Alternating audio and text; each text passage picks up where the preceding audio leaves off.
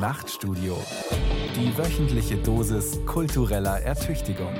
Ein Podcast von Bayern 2.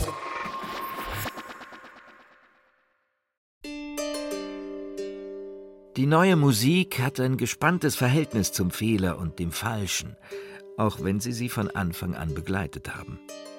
Keynote zur Tagung Es falsch machen.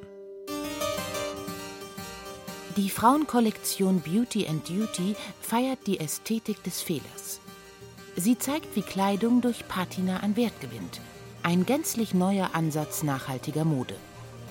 Aus der Begründung zum Fashion Award 2016. Das Hässliche kann nur begriffen werden als die Mitte zwischen dem Schönen und dem Komischen.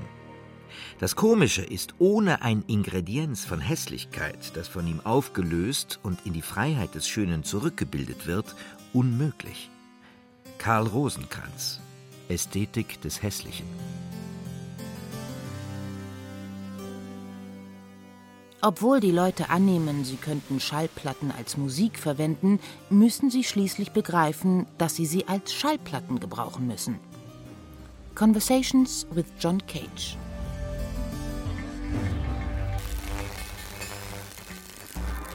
Es gibt Menschen, die eine Sache schon beim kleinsten Mangel ablehnen. Mit solch einer Haltung zeigt man nur, dass man nichts verstanden hat. Sen no Rikyu. Der Fehler ist ein Teufel. Sein großer Bruder ist der Zufall, seine Cousine das Scheitern. Der Fehler ist Ergebnis eines Kontrollverlustes, den lustvoll geschehen zu lassen eine Herausforderung für Künstler darstellt. Als Damoklesschwert schwebt er über jeder Improvisation. Musikalisch produktiv gemacht wird der Fehler seit Jahrhunderten, wie 1673 von Heinrich Ignaz Franz von Bieber in seiner Battaglia, einem musikalischen Schlachtengemälde für zehn Musiker, das unter anderem das betrunkene Durcheinandersingen der Musketiere abbildet. Hier die Handreichung des Komponisten, wie die Streicher sein Werk angehen sollen. Wo die Strich seind, muss man anstatt des Geigen mit dem Bogen klopfen auf die Geigen. Es muss wohl probiert werden, der Marsch ist schon bekannt, aber ich hab ihm nicht besser Wissen zu verändern. Wo die Drummel geht im Bass, muss man an die Saiten ein Papier machen, dass es einen Strepitum gibt.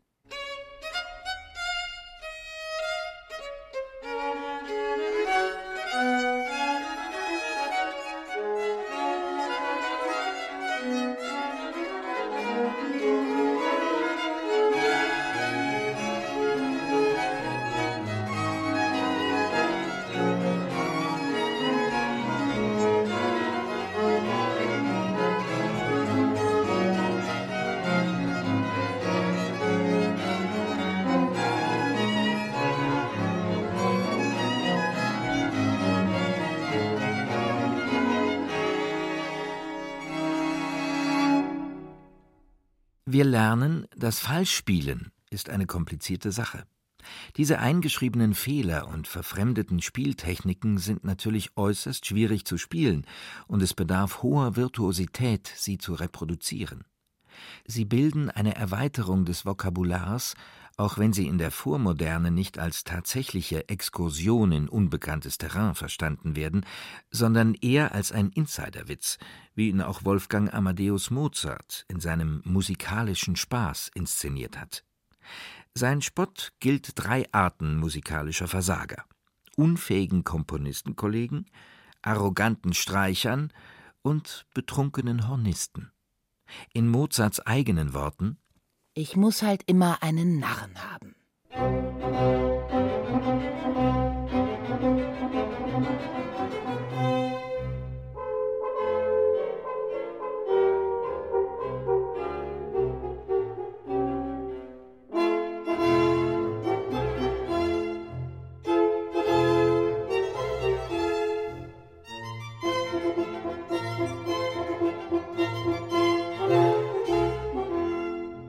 Wo es für den Hörer am meisten daneben klingt, muss es der Spieler am genauesten auf den Punkt bringen. Es braucht Spieler, die die falschen Noten richtig spielen können, und das ist an manchen Stellen eben alles andere als einfach. Die beiden Hornisten spielen so, als seien sie betrunken zum Dienst erschienen. Die Hofakten der Mozartzeit wimmeln von Ermahnungen an blasende Kapellmitglieder, sich dem Trunk nicht hemmungslos hinzugeben.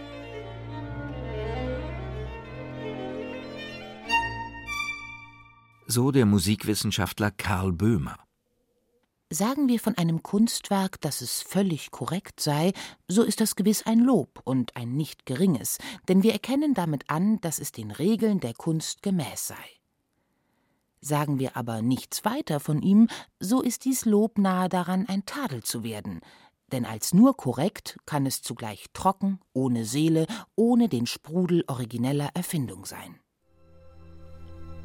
Karl Rosenkranz im Kapitel Die Inkorrektheit seiner Ästhetik des Hässlichen, die trotz des verheißungsvollen Titels ein Kind ihrer Zeit ist. Wir sprechen vom Jahr 1853, als die ästhetische Moderne erst schattenhaft zu ahnen war und man einen Fehler noch einen Fehler hieß, ihn somit der Falschheit bezichtigte. So hat dieses Buch des Hegelianers Rosenkranz in seiner überkommenen idealistischen Weltsicht den fatalen Charakter einer Bestätigung des Alten, eines Katalogs dessen, was wir inzwischen hinter uns haben. Leider interessierte sich Herr Rosenkranz auch nicht für Musik.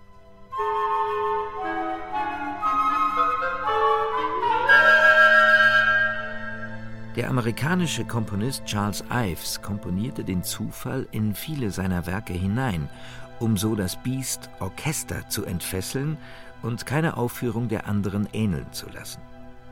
Der Fehler gerät hier zur Reibung, zum Geschehenlassen, was eine Herausforderung für verbeamtete Orchestermusiker darstellt. Sie sollen nicht nur spielen, sie müssen mitspielen. So darf plötzlich der Zufall in die Musikhallen und Konzertsäle. Ives öffnet seiner Musik ein Fenster zum Kosmos, das den Blick in die Mechanik des Universums gewährt. Die Musikwissenschaft führt einige der Eigenarten Ivescher Musik darauf zurück, dass der junge Charles an Feiertagen von seinem Vater auf Kirchtürme der Umgebung mitgenommen wurde. Von dieser erhöhten Warte aus sollte er dem akustischen Spektakel verschiedener Marschkapellen lauschen, die sich von allen Seiten dem zentralen Platz näherten. Aufs herrlichste kollidierten so Tonarten und Tempi, jeglichem kompositorischen Zugriff entzogen.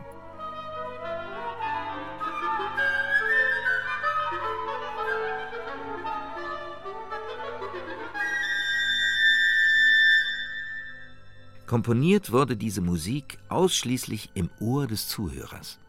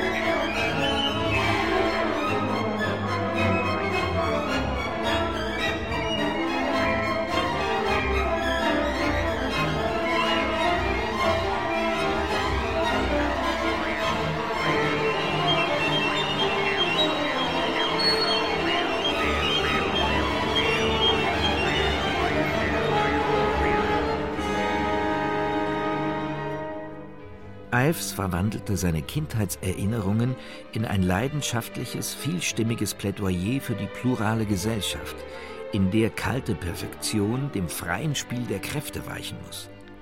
Damit rehabilitierte er nicht nur den Fehler, sondern wies ihm einen Ehrenplatz zu.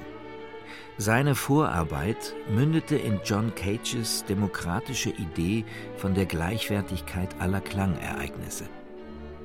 Manche Menschen denken allerdings, dass die neue Musik mit dem Erbe eines Ives und Cage nicht gut umgegangen sei.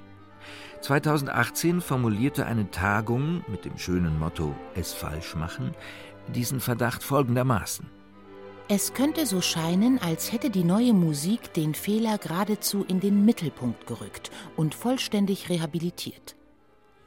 Sieht man sich diese verschiedenen Aspekte allerdings genauer an, so wird die prekäre Rolle deutlich, die Fehler und Falsches in der Regel spielen. Der Verstoß gegen die Regeln der Tradition ist geradezu das Standardverfahren der Generierung von kulturell Neuem, das fast immer bereits die Etablierung einer neuen Regel im Blick hat. Das Falsche ist hier bereits erkennbar als das neue Richtige. Die Einbeziehung von Zufall und Unbestimmtheit wurde gerade in der europäischen Tradition schnell eingehegt und der Kontrolle unterworfen. Und selbst dort, wo programmatisch ihre Entgrenzung zur Debatte stand, wie bei Cage, findet sich ein entsprechend transformiertes Ideal von Werktreue, das sorgfältig zwischen gewährten Spielräumen und verbotenem Fehler unterscheidet. Die falschen Spielweisen werden fast übergangslos zu neuen Spieltechniken, die ebenso präzise kontrolliert und kultiviert werden wie diejenigen der Tradition und damit zu Erweiterungen des Richtigen. Nach dieser Sichtweise sind die Interpreten neuer Musik nur Virtuosen auf einem weitaus höheren Niveau als dem des kanonisierten Musikbetriebs. Es herrsche eine extreme Fehlerfeindlichkeit, das Ideal der Perfektion sei ungebrochen. Dilettantismus und De-Skilling die in der bildenden Kunst und der Performancekunst das Ideal der Virtuosität seit langem verdrängt haben, haben in der neuen Musik, anders als in der Popmusik, ohne die die zeitgenössische Kunst nicht zu denken ist, kaum Anklang gefunden.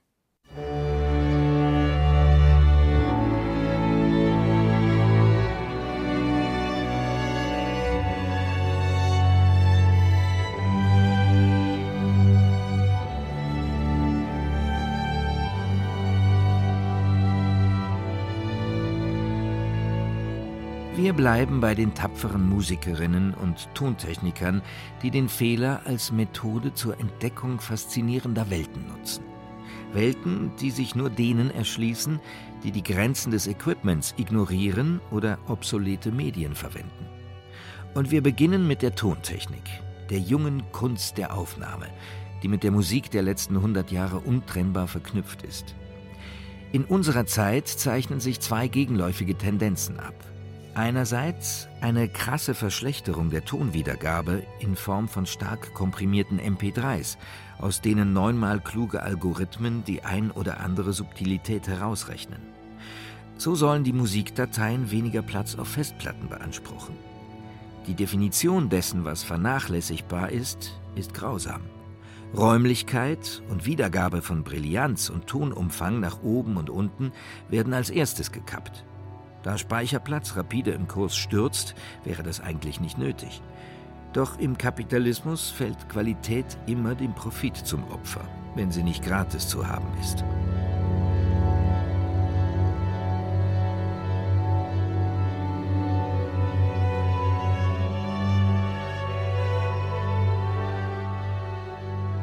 Auf der Gegenseite steht die phänomenal hohe Auflösung, die heute sowohl in visuellen wie akustischen Medien möglich ist.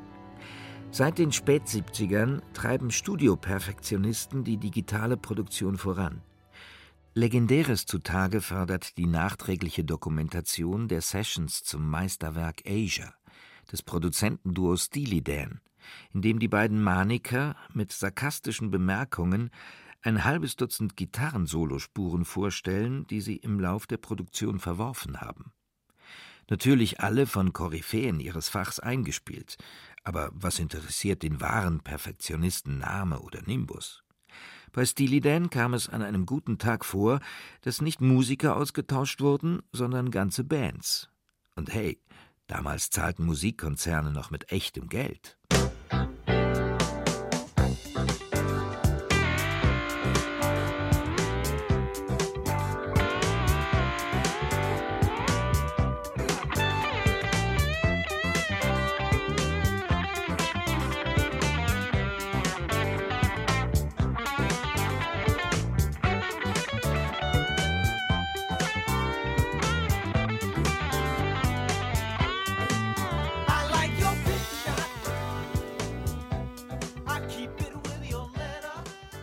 Längst sind die Geräte jener Tage Mischpulte, Klangfilter, Kompressoren mehreren Generationen neuer Geräte gewichen.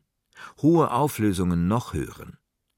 Vieles, was gegenwärtig im Computer möglich ist, hätte in den 80ern Produktionsmittel in Millionenhöhe verschlungen. Um einem Missverständnis vorzubeugen, glücklicherweise hängt Musikherstellung nicht nur von Maschinen ab. Man vergisst bei solchen Betrachtungen zu leicht, dass immer auch Menschen im Spiel waren, die die Maschinen kannten und bedienten. Nur eben nicht immer so wie gedacht.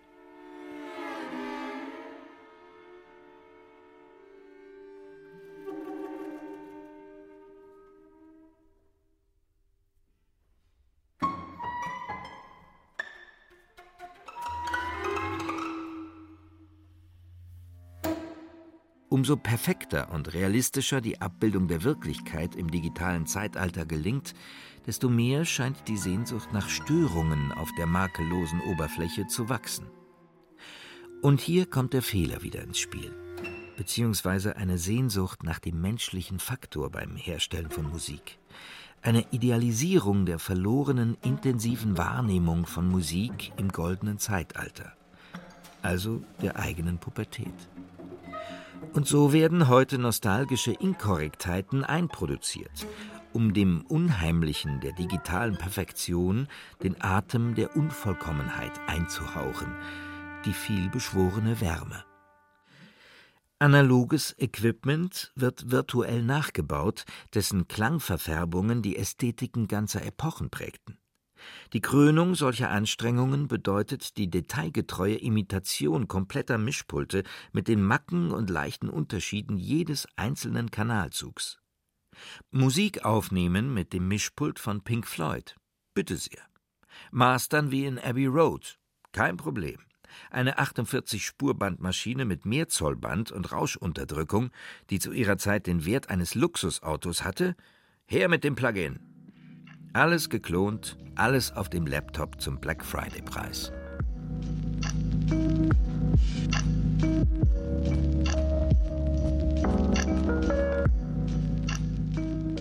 Stets ist die idealisierte Erinnerung an Musik auch an die Tonträger und Ausspielwege der jeweiligen Ära geknüpft. Wer 1904 Caruso auf dem Grammophon, 1935 Bing Crosby im Mittelwellenradio 1959 die Mantovani Strings in High Fidelity Stereo gehört hat, wird seine Lieblingsmusik stets mit den Makeln und Besonderheiten ihrer Trägermedien verbinden.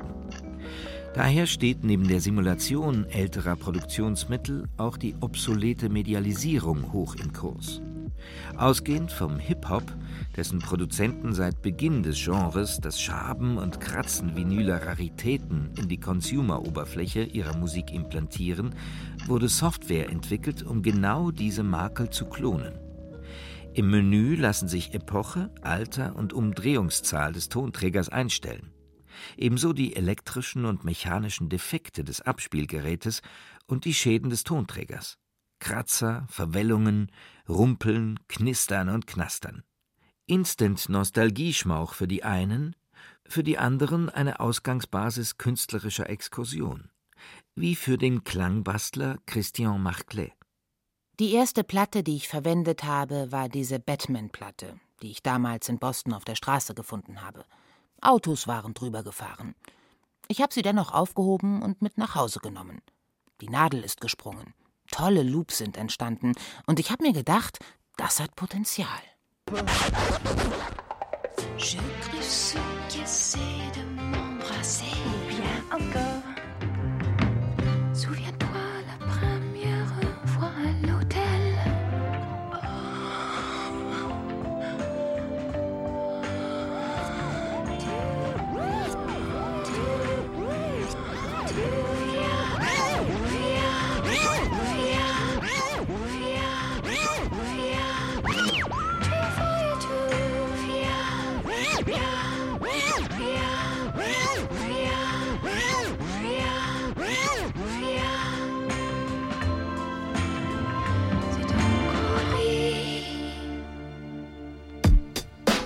Vom zerstörten Klangbeispiel zurück zur Obsoleszenz. Die ikonische Anmutung einer Kompaktkassette, ob Chromdioxid, Ferrochrom oder Rheineisen, ob mit dem Reportagegerät bespielt, jahrelang im Anrufbeantworter gelaufen oder zu lange auf dem Hutbrett eines Autos in der Sonne gelegen, ist heute nur einen Mausklick entfernt. Auch die Klänge anderer historischer Medien samt ihrer Fehler sind im Angebot. VHS-Kassetten, Filmton seit Beginn des Tonfilms, Dolby, DBX oder mangelnde Rauschunterdrückung. Ein ganzes Genre huldigt der Imperfektion. Lo-Fi, begonnen mit der Garagenästhetik von Gruppen wie Sonic Youth oder noch radikaler Half Japanese, fortgeführt von Guided by Voices, die einen Großteil ihres Oeuvres mit schlechten Home-Recordings durchsetzten, bis hin zur destruktiven Anti-Ästhetik des frühen Black Metal. Ist die ursprüngliche Provokation mittlerweile als Lo-Fi-Hip-Hop im Lifestyle angekommen und von ihm aufgesogen. Das Knuspern analoger Kaminfeuer durchzieht eine Musik, die mit einem hohen Aufwand an Künstlichkeit Wärme simuliert. Eine aufdringlich unaufdringliche Background-Lernhilfe für studentische Semesterarbeiten. Aber geil produziert.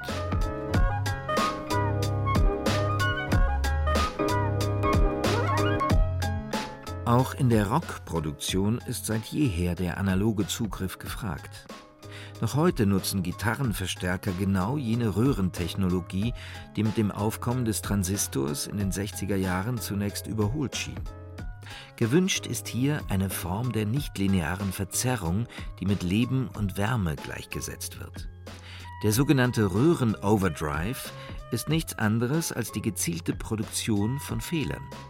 Der Verstärker, gelegentlich auch der Lautsprecher, ist beim Überfahren nicht mehr in der Lage, den Originalklang der Gitarre wiederzugeben. So bekommt der Ton Charakter. Und wie das Leben lehrt, auch der beste Charakter hat Fehler. Der Unterschied zwischen Leben und Kunst liegt auf der Hand.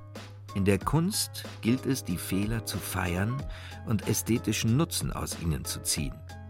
Nicht das Korrekte als solches ist hässlich, sondern hässlich ist das Schöne, sofern es auf der Stufe der bloßen Korrektheit stehen bleibt und sie nicht zum bloßen Mittel seelenvoller Manifestation macht. Ein Werk, das in Einzelheiten unrichtig, also inkorrekt ist, kann dagegen diesen Verstößen gegen Zeichnung, Tonsatz, Anordnung, Versbau usw. So zum Trotz dennoch schön sein, wenn es im Ganzen von einer idealen Kraft getragen wird, die uns das Fehlerhafte des Details vergessen lässt. Karl Rosenkranz, Ästhetik des Hässlichen. Was fügt die Röhre dem Leben und der Kunst hinzu? Zunächst ein feines Rauschen, dann einen klanglichen Zugriff, der angenehme Anteile hervorhebt und solche vernachlässigt, die den Höreindruck stören. Gelegentlich ein Brummen. Zuletzt eben die nichtlineare Verzerrung, die vom menschlichen Ohr als angenehme Bereicherung empfunden wird.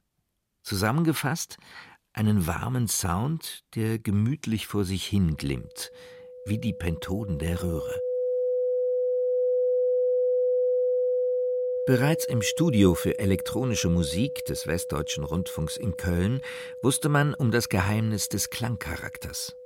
Die ersten Musikinstrumente, die Anfang der 50er von Herbert Eimert und Karl-Heinz Stockhausen verwendet wurden, waren zweckentfremdete Prüfgeräte, wie sie noch heute mit ihren elektronisch generierten Sinus- und Rechteckstönen zu Messungen benutzt werden den erfinderischen Tontechnikern kommt hier eine ebenso wichtige Rolle in der Geschichte des Studios zu. Der erste von ihnen, Heinz Schütz, sagte später im Interview Der reine Schwebungssummerton ist ja schlank und schmal und eigentlich sehr uninteressant, wenn er so alleine steht.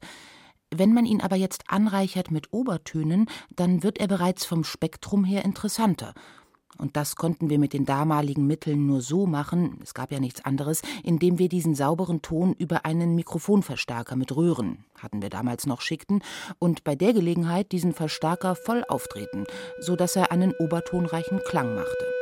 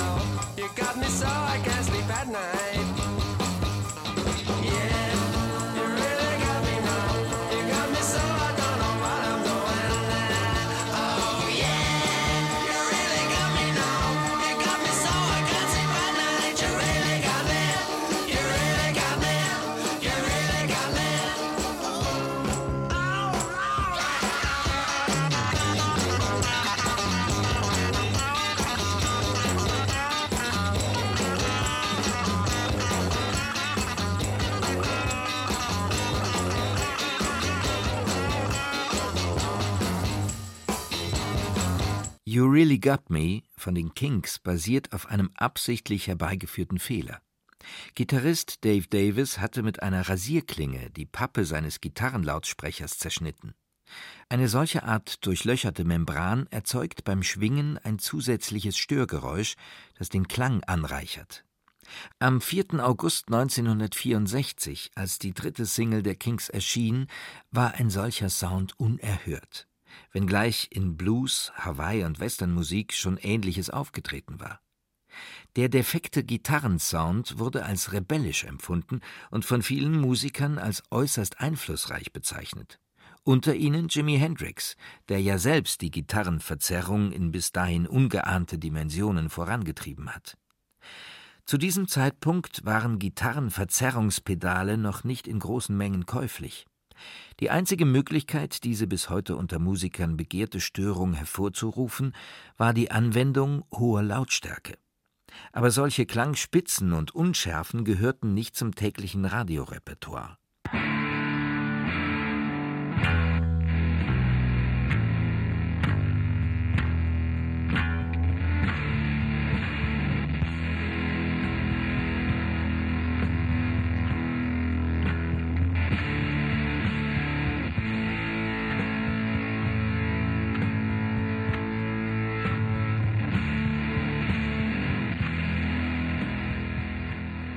Noch 1958 war das Instrumental Rumble von Link Ray in verschiedenen Radiostationen verboten.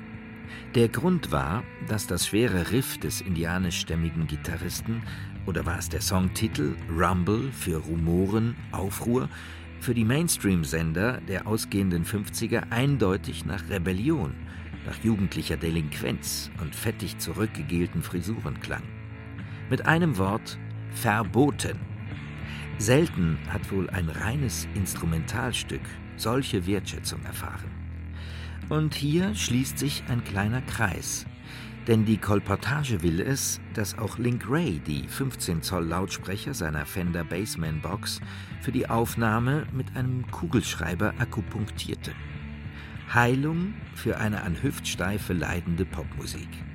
Proto-Metal, Proto-Sludge, Proto-Doom mit einem Kugelschreiber. Zu schön, um wahr zu sein.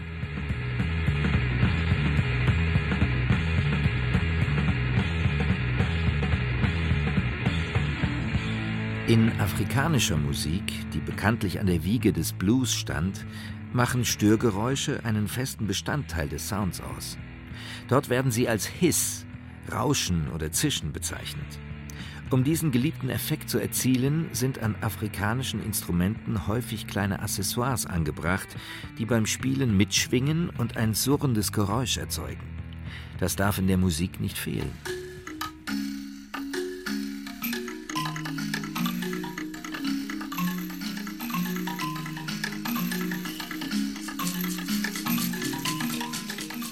Da fällt einem doch umgehend Nam June Pikes Diktum ein. When too perfect, lieber Gott böse. Der alte koreanische Schlaufuchs wusste natürlich, dass der Fehler zum System gehört. Oder es gibt kein System. Es könnte gut sein, dass im Bon mot des Komponisten und Medienkünstlers das japanische Konzept des Wabi-Sabi mitschwingt. Nichts ist von Dauer, nichts ist abgeschlossen, nichts ist perfekt. Wabi bezeichnet die selbstgewählte Armut und Einfachheit des Einsiedlers. Ein spiritueller Weg. Sabi entspricht in etwa unserem Begriff der Patina. Es umschreibt Altern und Abgenutztheit. Wabi Sabi meint die ungleichmäßige Schönheit des Übersehenen. Diesen Schatz entdeckte ich in einem Bambusdickicht. Ich wusch die Schale in einer Quelle und besserte sie dann aus. Nach der Morgenmeditation gebe ich meinen Haferbrei hinein, am Abend die Suppe oder den Reis. Angeschlagen, abgenutzt, verwittert und ungestalt, aber doch von edler Abkunft. So dichtete der eremitische Zen-Mönch Ryokan um 1800.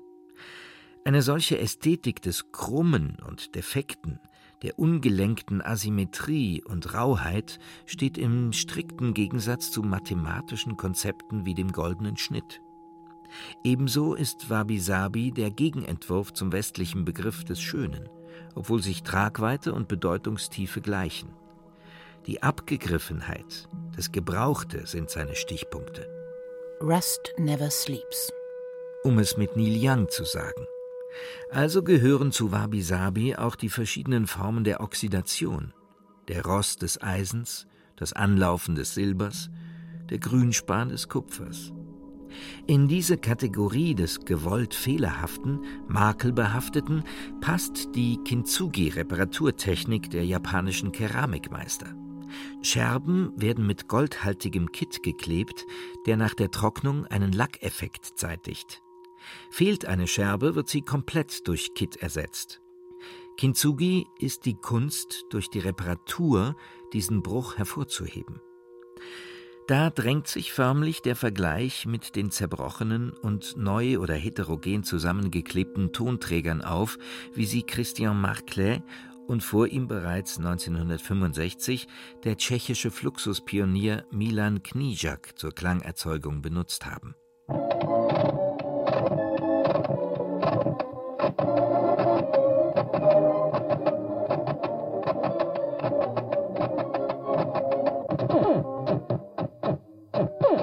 1965 habe ich angefangen, Schallplatten zu zerstören. Ich habe sie zerkratzt, Löcher hineingestanzt, sie zerbrochen. Indem ich sie immer und immer wieder abgespielt habe, was den Saphir und oft auch den Plattenspieler zerstört hat, entstand eine völlig neue Musik, unerwartet, nervenzerfetzend und aggressiv. Ich habe dann das System weiterentwickelt und angefangen, Klebstreifen auf die Platten zu kleben, sie zu zerschneiden und verschiedene Teile wieder zusammenzuleimen, um die größtmögliche Variationsbreite an Klängen zu erreichen. Knijaks Broken Music hebt das Heterogene hervor, das Zusammenfügen von Fragmenten zu etwas Neuem. Jede Sekunde, die die Nadel den Bruch passiert, erinnert uns daran, dass Schönheit im Fehler liegt. Oder dass sie vielleicht nicht ohne Fehler existieren kann.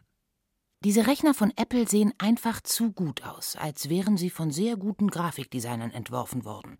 Und sie funktionieren auch hervorragend und tun genau das, was sie tun sollen. Ich frage mich aber immer, ob ich das wirklich benutzen will für meine Arbeit, ein Ding, das so aussieht. Es ist ein wirklich hübsches Objekt, also wird es meine Musik auch sehr hübsch und damit langweilig machen. Der Elektronikpionier, Techno- und Ambient-Musiker Aphex Twin befleckte vor nur wenigen Sekunden den heiligen Gral der Kreativen, die edle Benutzeroberfläche.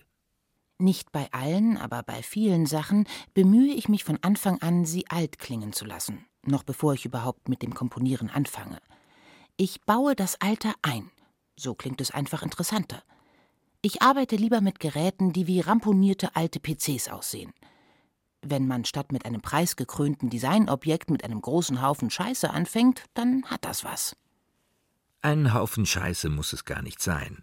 Aber das Einfache, das Grundlegende, das Ungeschönte und Unveredelte ist ein guter Startpunkt. Und da lohnt es sich, das Konzept des Wabi-Sabi zu bedenken, im selben Interview verrät Aphex Twin, dass seine Musik, die häufig vom Overkill an Einfällen und der hohen Informationsdichte lebt, erst entstehen kann, wenn er sich in einen Zustand der Stille versetzt hat.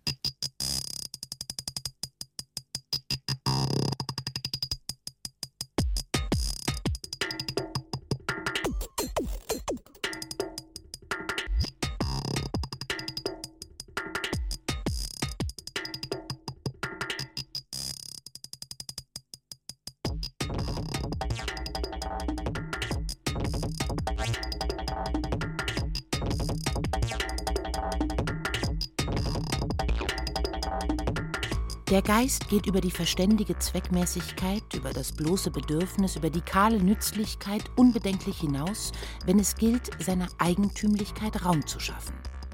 Aber auch die reinen Konturen der Schönheit achtet er nicht, wenn er dem Drange folgt, seine Individualität zu markieren. Karl Rosenkranz, Ästhetik des Hässlichen.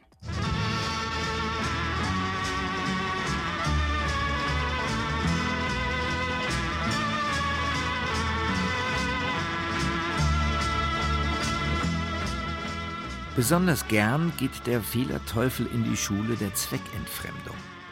Hier ziehen wir unseren Zylinder in Richtung Nordwesten und verneigen uns vor den Meistern, Pionieren und Perverteuren tontechnischer Innovation. Jawohl, gemeint sind die Briten, obwohl auch deutsches Ingenieurwesen in der Welt der Studioproduktion, der Radiophonie und der Klangaufzeichnung einen guten Ruf genießt. Joe Meek aus Gloucestershire, bekannt für seine Wutausbrüche und seinen einzigen Hit Telstar, war ein Enfant terrible, auf dessen Rechnung ein ganzes Bündel von Innovationen geht. Er mischte vor allem Singles in Mono für die Transistorradios und Kofferplattenspieler britischer Kids und verwendete dafür sein eigenes Hallgerät, gebaut aus den Spiralfedern eines alten Heizlüfters, das nur er bedienen durfte. Er übersteuerte die Gesangsstimmen bis zur Verzerrung, versah sie mit absurden Echoeffekten und komprimierte seine Aufnahmen, vor allem im Bassbereich, in für die frühen 60er schon fast obszöner Weise. Hi-Fi interessierte ihn nicht. Auf seine Weise ist er ein Lo-Fi-Pionier und im populären Rahmen seiner Produktionen auch durchaus ein Avantgardist. Auch mit mehrfacher Geschwindigkeit experimentierte er. Have I the right to kiss you? You know I'll always miss you.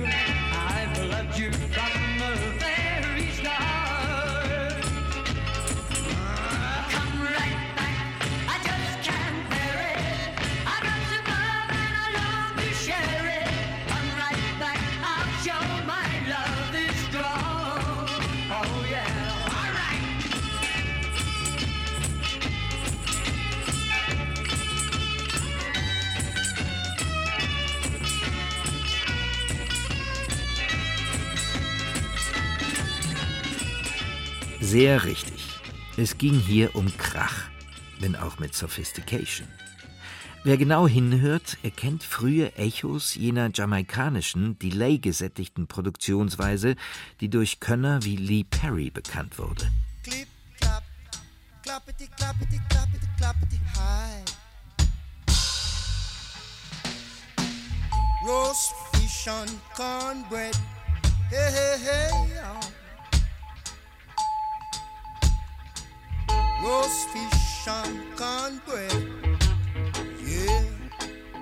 Joe Meek stand sich mit seiner fiebrigen Imagination selbst im Weg. Trotzdem legte er Grundsteine heutiger Produktionsästhetik.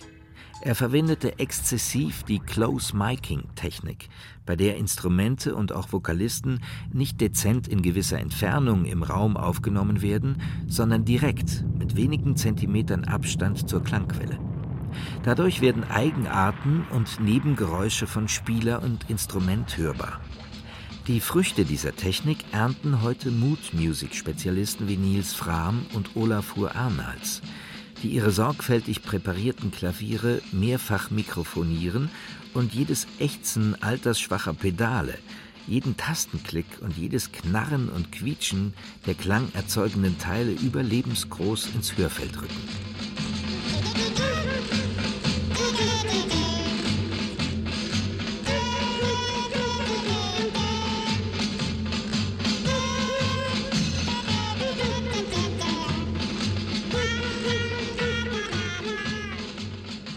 Kunst muss die Korrektheit fordern und darf gegen das Inkorrekte keine schlechte Toleranz üben.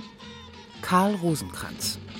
Als vermutlich erster Toningenieur stellte Joe Meek ein Mikrofon in und nicht vor die Bassdrum des Schlagzeugs, was damals für einen neuartigen Rums sorgte und heute Usus ist.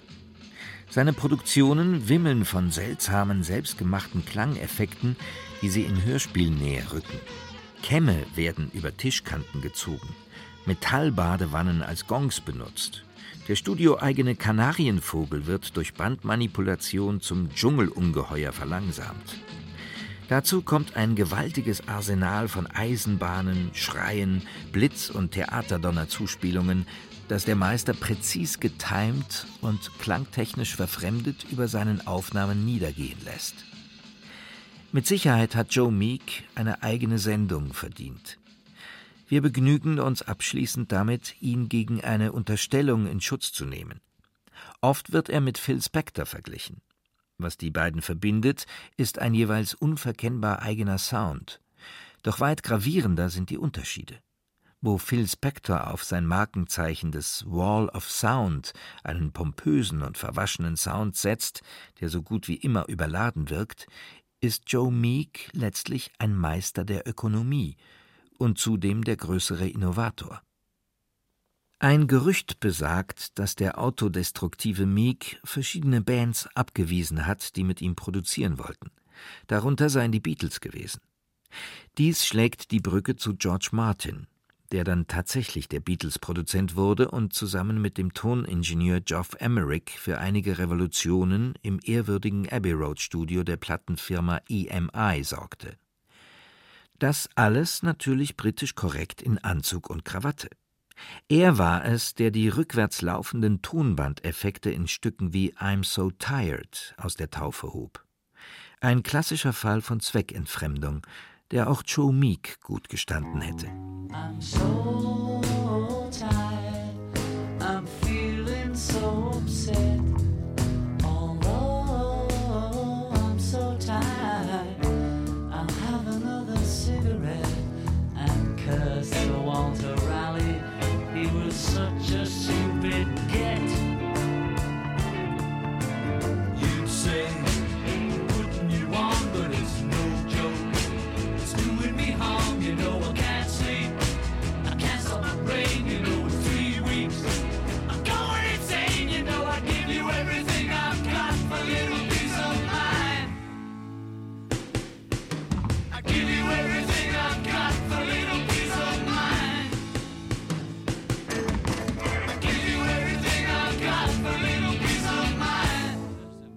Der Gitarrensound der Beatles profitierte von Geoff Emericks Experimentierfreude, die ihn in Konflikt mit seinem Arbeitgeber EMI brachte. Eigentlich war es in den Abbey Road Studios verboten, aus nächster Nähe zu mikrofonieren oder ein Mischpult zu übersteuern, um Gesang und Gitarren zu verzerren. Beides verwendet Emerick reichlich und zum Vorteil der Musik. Nur der Erfolg der Alben Revolver und Sgt. Pepper's Lonely Heart Club Band bewahrte den tapferen Toningenieur vor der Kündigung.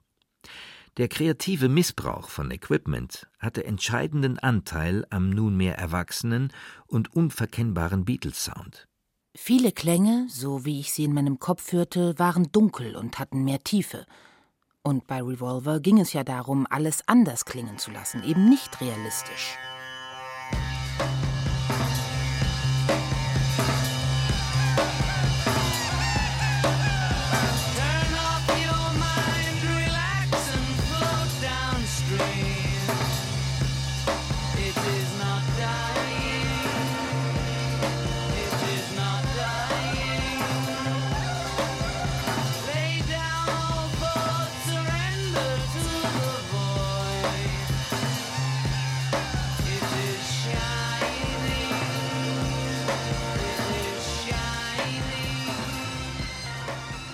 Der Gang der Geschichte beschleunigt sich seit den bahnbrechenden Studioexperimenten an der Abbey Road.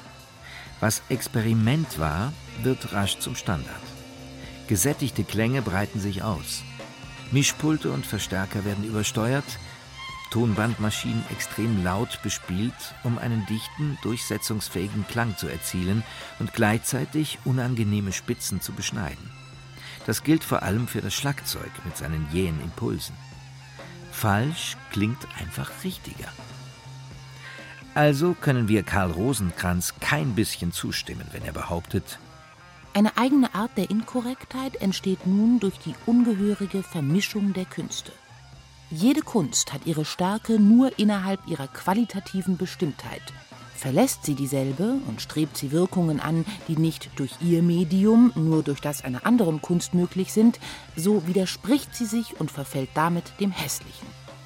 Da haben sich die Prämissen doch geändert seit 1853. Die Beauty kommt nicht ohne das Biest aus, die Schönheit nicht mehr ohne den Fehler. In der Vorstellung des fernen Ostens hat es das korrekte Kunstwerk ohnehin nie gegeben. Zumindest gibt es im Wabi-Sabi weiter gefasste Kriterien. Eine Kunst der Hässlichkeit, befeuert von der Technik und ihrer Zweckentfremdung, ist allerdings neu. Eine ihrer extremsten Formen kommt tatsächlich ebenfalls aus Japan. Die Musik des Noise- und Glitch-Artisten Merzbow.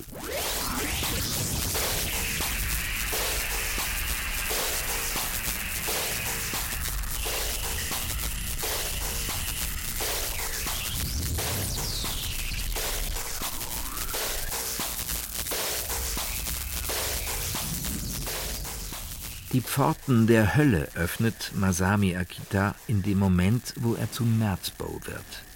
Eine namentliche Verballhornung eines über das gesamte Atelier wuchernden Kunstwerks des dissidenten Dadaisten Kurt Schwitters. Oberdada wäre der japanische Krachmacher mit Sicherheit geworden, auch wenn viele Leute lieber über ihn reden, als seine verstörende Musik zu hören. Merzbows Werk ist ein lebenslanges Selbstexperiment, mit der Zweckentfremdung und dem provozierten Fehler. Lassen wir hier einen Albumtitel für sich sprechen. Je Rumpelsturz, desto Burzelblock. Merzbow steht mit knapp 1000 Veröffentlichungen singulär für eine monumentale Kunst des Fehlers, gegen die sich jüngere Vertreter einer Glitchkunst wie seine devoten Nachfolger ausnehmen. Trotzdem bleibt die Welt des musikalischen Fehlers spannend und kann immer wieder neue Ergebnisse zeitigen. Noch nicht ausgeschöpft ist das Territorium des Circuit Bending, jener von Reed Gazala begründeten Philosophie der Zweckentfremdung von Elektronikspielzeug und Kleinstcomputern durch unsachgemäßes Umlöten. Je weniger Einblick in den Schaltkreis, desto besser. Je weniger beherrschbar der Fehler, desto unerhörter der Klang. Uh...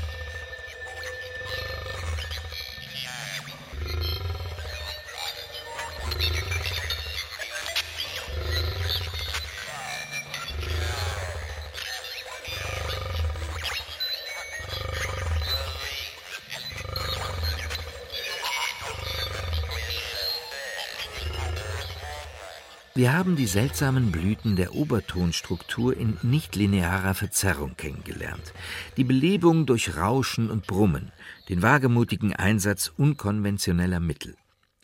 Auch ein Phänomen, das alle Hitparaden übervölkert, hat seinen Ursprung im Missbrauch technischer Vorrichtungen. Das ursprünglich zur Tonhöhenkorrektur stimminstabiler Sänger gedachte Gerät Autotune wird heute zur Generierung androider Stimmen genutzt. Der ganze Trick war es, den Korrekturalgorithmus so zu verzögern, dass der Rechenvorgang hörbar wird und die Stimme sozusagen von falsch nach richtig abschmiert.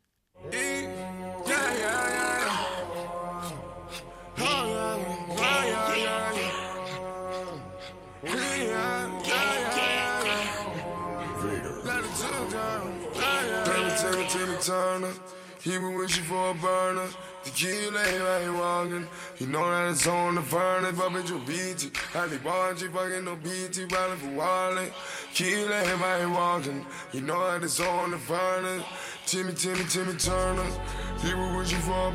Ein direkter Weg führt von Joe Meeks überfahrenen Kompressoren und George Martins übersteuertem Beatles-Mischpult zu Lo-Fi-Hip-Hop, Cloud-Rap und zum Geistersound der Glitch-Artisten wie Laurel Halo oder Warno Tricks Point Never.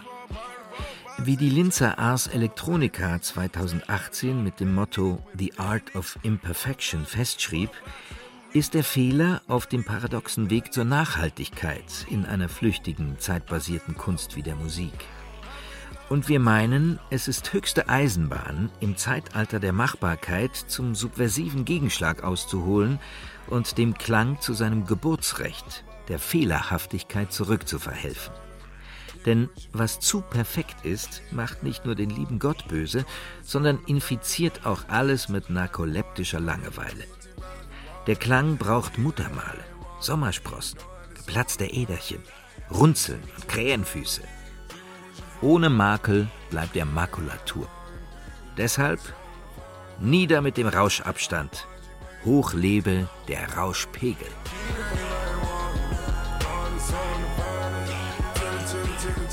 Der Fehler als Methode. Irrtum und Zufall in der Musik. Von Ulrich Bassange. Es sprachen, völlig fehlerfrei, Stefan Merki und Xenia Tilling. Die Androide-Technik Adele Kurzin. Regie der Kobold aller Schrauber Ulrich Bassange. Die übersteuerte Redaktion Martin Zein.